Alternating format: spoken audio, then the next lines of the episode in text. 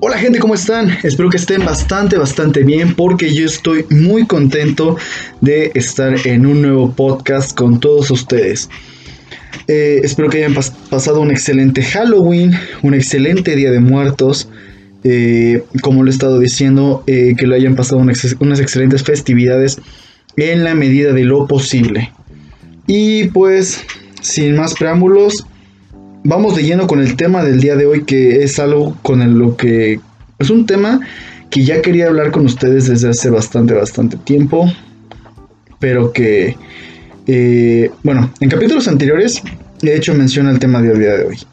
Sin embargo, por la complejidad del mismo, es que hasta ahora sale la luz, porque es un tema difícil de abordar, delicado, pero bueno, eh, como ya lo vieron en el título, pues sí, sex tú mismo. Ahora bien, el sexo como tal, desde hace muchísimos años, ha sido un tema sumamente complejo para llevar a una conversación, ya sea por el morbo que causa, porque no se ve de una forma natural, porque se tiene pena de hablar de ello, o bien la mayoría de las veces se ve mal y como va en contra de, entre comillas, las buenas costumbres, si se llega a hablar de ello, normalmente se hablan cosas negativas. Por ello es que en este capítulo abordaré el tema del por qué es importante orientar a los jóvenes, bueno, a los más jóvenes, a tener una vida sexual sana, sin tabúes, hablando al punto y dejando en claro que no todo es negativo, ya que el sexo es placentero y por eso mismo debe ser placentero porque es una práctica que se debe disfrutar. Esa es la palabra clave, el disfrutar, el gozar en pareja o bien explorarlo por, explorarlo por cuenta propia. Que si bien es cierto, hay, hay, riesgos como todo en la vida, como ya eh, puede ser el contraer una ETS o un embarazo, no por ello deberías abstenerte de, de tener este de llevar a, práctica una, llevar a la práctica una vida sexual. Pero veamos, el tema sexual es sumamente interesante, ya que se puede ver desde diferentes puntos de vista, ya sea el del placer, que normalmente no se le da ese énfasis, ojo ahí, el lado morboso, un lado psicológico, un lado criminal, un lado social o el mismo sexo por redes sociales, etcétera, etcétera, etcétera. Realmente es un tema vasto que, al menos para, lo que, para el rubro del que estoy, nos puede atañir para muchísimos capítulos más. Pero ahora, centrándonos en el rubro del placer, que es el eje central del podcast del día de hoy, les hablaré un poco de cómo fue mi educación sexual, tanto en casa como en la secundaria, y cómo esto detonó a que me interesara más por el tema y así llegar a verlo como algo completamente natural. Pero antes que nada, debo dejar bien en claro que para nada soy un experto en el tema, no soy un sexólogo, ni psicólogo, ni mucho menos. Simplemente soy alguien normal, común y corriente, como tú que estás escuchando esto. Solo que sí puedo decir que el tema del sexo lo veo de una forma diversa al resto, ya que no es ni bueno ni malo para mí. Lo veo, como lo he estado diciendo, como algo natural, algo algo inherente al ser humano, así de fácil y sencillo. Ahora bien, en casa yo tengo una maravillosa, una maravillosa comunicación con mi madre. Ella siempre, desde que les gusta como a los 11, 12 años aproximadamente, me explicó con palabras llanas lo que era el pene y la vagina. Cómo es, eh, para qué son, obviamente, cómo se dan los embarazos, qué es una penetración, qué es una eyaculación, y vagamente me comentó cómo eran las enfermedades de transmisión sexual. O, y, uno de los temas también de los que siempre me dejó bien claro es para qué funciona un condón y más o menos me explicaba cómo, cómo era su, su funcionamiento. les repito que esto me lo dijo más o menos cuando tenía unos 12 o 13 años. Digamos que fue algo así como mi introducción a la educación sexual. Y aquí viene el primer punto importante. Y si eres un adulto que está prestando atención a mis palabras, grábate esto, por favor. Ojo, no hay nada mejor, repito, no hay nada mejor que hablar directamente con tus hijos. Lo repito una vez más por si no, no, no, no, no, no me llegó, no me lo llegaste a entender. No hay nada mejor que hablar directamente con tus hijos. Con esto me refiero a que no, hay, que decir nada de el pajarito o la cuevita, es pene y vagina. Nada de eso de llega la abeja y deja el polen en la flor, o viene la garza, o, para, o para evitar que nazca un bebé te pones este globito. Ni madres, es explicar claramente cómo son los embarazos y cómo prevenirlos.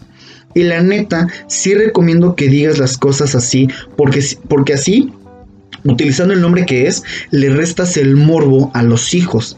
Le restas el que se ría como un idiota cuando escucha esas palabras o que se sienta avergonzado o avergonzada. Eh, simplemente lo ve como lo que son, algo natural, algo que tiene nombre y punto. Porque créanme, eh, al menos a lo largo de mi carrera, cuando llegué a escuchar eh, que un maestro decía pene o vagina o hacía énfasis en algo relacionado al sexo, no faltaban personas en mi salón, tanto hombres como mujeres, ¿eh? Unos que se reían o se avergonzaban de haber escuchado esas palabras. Entonces, por favor, eviten la pena a sus hijos de que sean unas personas de ese tipo, porque es, es nefasto. En fin, mm, posteriormente, en mi paso por la secundaria, más o menos recuerdo que fue el primer año, no recuerdo muy bien. Tuvimos como una semana entera de sesiones de educación sexual algo así como unos talleres que teníamos después del receso, en los cuales nos explicaron detalladamente tres puntos importantes que son lo que más recuerdo. En primera, es eh, el primero de ellos era cómo es anatómicamente el pene y la vagina. El segundo, lo que era un embarazo y cómo prevenirlo con los métodos anticonceptivos. Y por último, qué eran las enfermedades de transmisión sexual y por qué era importante tener una vida sexual limpia y segura. Eh, a grandes rasgos, estos tres puntos fueron los más importantes o los que más recuerdo y les diré por qué. en primera, como es anatómicamente el pene y la vagina, En esta parte, si mal no recuerdo, nos mostraron una presentación donde venían cómo se componían el pene y la vagina. Aquí fue uno de los descubrimientos más importantes. Al menos lo digo para nosotros los hombres, ya que esta fue la primera vez que nos enseñaron dónde estaba el punto G y cómo el clítoris se estimula para el placer de las mujeres. Y no me dejarán mentir las chicas que están escuchando esto, ya que sé perfectamente que hay muchísimos hombres que no tienen ni idea de dónde está el punto G o el clítoris, ni mucho menos saben cómo estimularlo. Porque he llegado a escuchar que hay hombres que creen que se estimula como si fuera la palanquita de un control de PlayStation. Así, que le dan rápido y poniendo una presión desmedida. Háganme por favor saber si estoy en lo cierto o no. Um, evidentemente, también nos enseñaron cómo se componía el pene en su forma anatómica y cómo se estimulaba, pero, pero pues para lo cual no hay mucha ciencia, la, verdad. Y es este, esto, esto eh, último que mencioné, esto es el punto central del capítulo de hoy, ya que eh, en esta parte nos dijeron que el sexo puede ser muchas cosas. Eh, en algunas ocasiones puede ser incómodo, puede ser raro, puede ser gracioso, en, algunos, en, en algunas ocasiones puede ser penoso, este, no sé, o sea, puede haber mil derivaciones que puede ser el sexo, pero siempre, lo que siempre debe ser es placentero, y no solamente para uno, sino para ambos, para la pareja como tal. En esta parte también nos enseñaron lo que es el explorarse sexualmente hablando y lo que es la masturbación tanto para hombres como para mujeres y los beneficios de la misma. Y es que esto ya viene como una presentación, no como una presentación, como una, este, decirlo? Como un pensamiento muy propio que no entiendo, de verdad no lo entiendo, cómo es que en pleno 2020 haya personas que no tienen la idea, bueno, perdón, corrijo, que tienen la idea que el masturbarse está mal. O sea, no me cabe en la cabeza y no sé por qué. Ya sea porque tienen una idea equivocada y me ha tocado escuchar eh, los que hay hombres que creen que el masturbarse puede llegar a ser, pueden llegar a ser eyaculadores precoces. Eh, si lo hacen en exceso, si no lo hacen y no tienen idea de los beneficios que tiene. Obviamente con, su, con todo en exceso es, este, es peligroso, siempre, eh, obviamente siempre con, con, medida. Y por el lado de las mujeres, he escuchado muchas veces que no lo hacen por pena o porque ni siquiera saben cómo se hace. No tienen ni idea de, cómo explorarse ni de cómo hacerlo. Entonces es algo que me llama bastante, bastante la atención. Y miren, algo que siempre he llegado a comentar cuando hablo del tema de la masturbación, al menos con, la, con las mujeres que son con quienes normalmente, que son las chicas que, que normalmente no lo hacen por pena, eh, yo les y a mis amigas en general, yo les llego a hacer este comentario, que es, ¿cómo vas a ver tu pareja lo que te gusta y cómo te gusta si ni tú misma lo sabes? Por ello es sumamente sano y satisfactorio darse placer a uno mismo. ¿Para qué? Para ampliar tus horizontes sexuales, para saber dónde, dónde tocar, dónde besar, qué, qué, qué quiero, qué quiero, cómo quiero que me lo hagan. O sea, es, dar un, énfasis y darse cuenta que, es más, hasta masturbarse da un amor propio enorme. Y insisto, hay muchísimas mujeres que no lo hacen ya sea por pena, porque creen que va en contra de la religión. O sea, háganme eso, que creen que es pecado. Entonces, háganmelo saber de verdad. En, mis, mis, DMs están abiertos para saber si estoy bien o estoy mal. Estoy totalmente abierto a cualquier opinión, ¿vale? Pero bueno, eso por el lado de las damas, que les da pena masturbarse. Pero por otro lado tenemos la, a la antítesis, que son aquellos hombres que creen que por ver pornografía ya son unas máquinas sexuales insaciables y que lo pueden todo y que ya se saben todas las posiciones y millón cosas. Y si tú, exactamente tú, tú, tú, tú, compa mío, que estás escuchando esto y crees lo mismo, crees que por ver porno eres el güey más cabrón y te la sabes de todas a todas, o bueno, otro, otro, otro punto puede ser que porque crees que estás turbo mamado o en excelente forma, ya por eso cumpliste con el placer de una dama. Híjole, déjame decirte que es todo lo contrario. Al, chile has vivido eh, engañado toda tu vida. Ya que en muchas ocasiones el porno te miente. Y lo voy a, lo voy, a ejemplificar un poquito mejor, espera. Hace mil, el, porno hace mil y un trucos para hacer ver al sexo como algo, algo más rico, más perverso o sucio en algunos casos. Mm, mira, para que me lo entiendan mejor, es algo así como los promocionales de los restaurantes de comida rápida. No sé si los ubican McDonald's, un Burger King, cualquier pizzería X. Maquillan su comida. Eh, bueno, me corrijo, maquillan su publicidad, mejor dicho, para que se te antoje más la comida.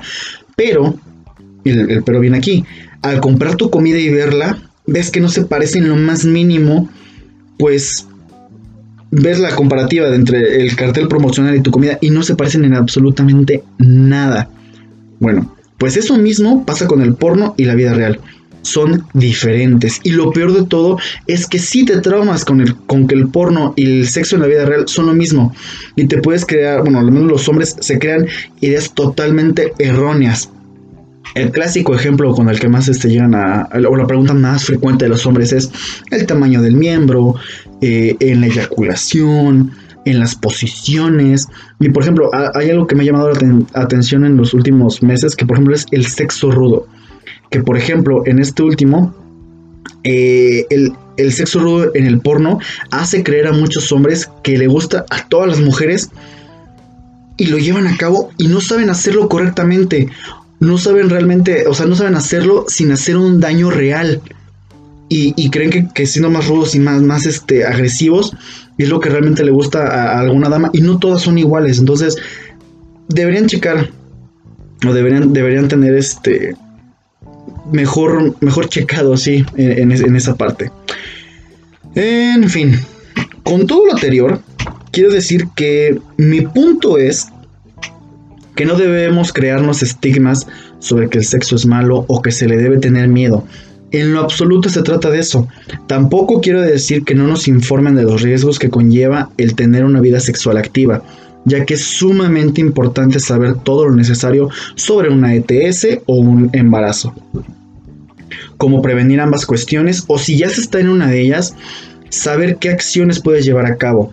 El chiste es que sepamos lo bueno y lo malo del sexo los riesgos y los beneficios, desmentir mitos que hay alrededor de este tema, el quitarnos el estigma de que es algo malo, tener una vida sexual sana y limpia, porque esa es la clave para que algunos problemas que tenemos últimamente en la sociedad disminuyan y vayan mermando poco a poco. Y, lo, he estado diciendo abiertamente con muchísima gente, es que no hay nada mejor como una, educación sexual, pero no solamente por parte de, las escuelas, sino también por parte de los padres de familia, que se quiten esa idea arcaica de que el hablarle de sexo a sus hijos es algo malo, para nada. Enseñarles que el sexo es algo, algo, algo beneficioso para el cuerpo, que se debe llevar con una responsabilidad enorme a una edad adecuada, pero empezar a, orientarlos para que no, no, no, cometan alguna tontería, no lleven a un embarazo no deseado, no, no, no, llevan, no lleguen a, por descuidarse y estar teniendo relaciones sin protección, el, el condón, que es lo más básico, este, hacerles saber que pueden tener una enfermedad de transmisión sexual, mostrarles los riesgos de la enfermedad de transmisión sexual, explicarles los diferentes tipos de sexo que hay, ya sea oral, vaginal, anal, este... O sea, explicarles, a lo mejor no detalladamente, pero sí una pincelada, pero sí una pincelada, pero decírselo, es esto, hijo es esto, o, tú mismo, si no sabes, o sea, si no tienes, si tienes idea de que el sexo es algo malo o algo tabú, trata de leerlo en algún foro de internet eh, o platicarlo con alguien de una entera confianza o alguien inteligente, por así decirlo, para que te diga las cosas tal cual son. Porque al final de cuentas, lo que quiero dejar bien en claro es que el sexo no es malo y siempre nos hacen ver con que es que deben abstenerse. Y este comentario lo he visto mil y un veces en redes sociales y estoy totalmente en contra que no hay mejor método anticonceptivo que la abstinencia. ¿Por qué? ¿Por qué la puta abstinencia? No tiene nada, o sea, no tiene nada de malo tener una vida sexual activa siendo responsable, siendo alguien limpio, alguien que se cuida. Y muchos dicen, ah, es que es así, se trata de... O sea, es un tema, vuelvo a repetir, es un tema vasto, realmente enorme. Pero lo que quiero dejar bien claro es que el sexo debe ser placentero, satisfactorio para ambos, para ambos. Buscar la satisfacción de tu pareja es de las mejores cosas que, hay en esta vida. Créanme. Eh, pero bueno, creo que ya me extendí de más. Eh, gracias por escucharme. Agradezco el apoyo que han tenido los capítulos. Ya saben que me pueden seguir en Spotify como mi punto es dale en seguir que es totalmente gratis y si no, hay muchas otras plataformas para escuchar este y otros capítulos más. Si desean que profundice con este tema en otros puntos de vista, háganmelo saber por medio de mis redes sociales. Ya saben que mis DMs están abiertos para absolutamente todos. Si quieren que profundice más en un tema o eh, repito, el sexo es un tema vasto, entonces no tengan tapujos en decirme, oye, ¿sabes qué? Puedes hablar de tal cosa, oye, eh, me pasó esto, y quisiera saber si, puedes esclarecer esta duda o eh, eh, con mis amigas he llegado a platicar o tú como, como, como hombre, yo siempre lo he dicho, eres un amigo más si escuchas estos, estos capítulos. Tengo tal duda o me pasó tal experiencia o, tú qué, recomiendas. Eh, hago todo lo posible por investigarlo, por hablar con temas que sean, con, con personas, perdón, que sean expertas en el tema para hacerles llegar esta información este, de la forma más clara, precisa y directa. ¿Vale? Entonces, les mando un fuerte abrazo. Eh, síganse cuidando muchísimo. Que este virus, insisto, no se va. Pasen un buen día, buena tarde o buena noche. Y nos escuchamos en la próxima. Bye.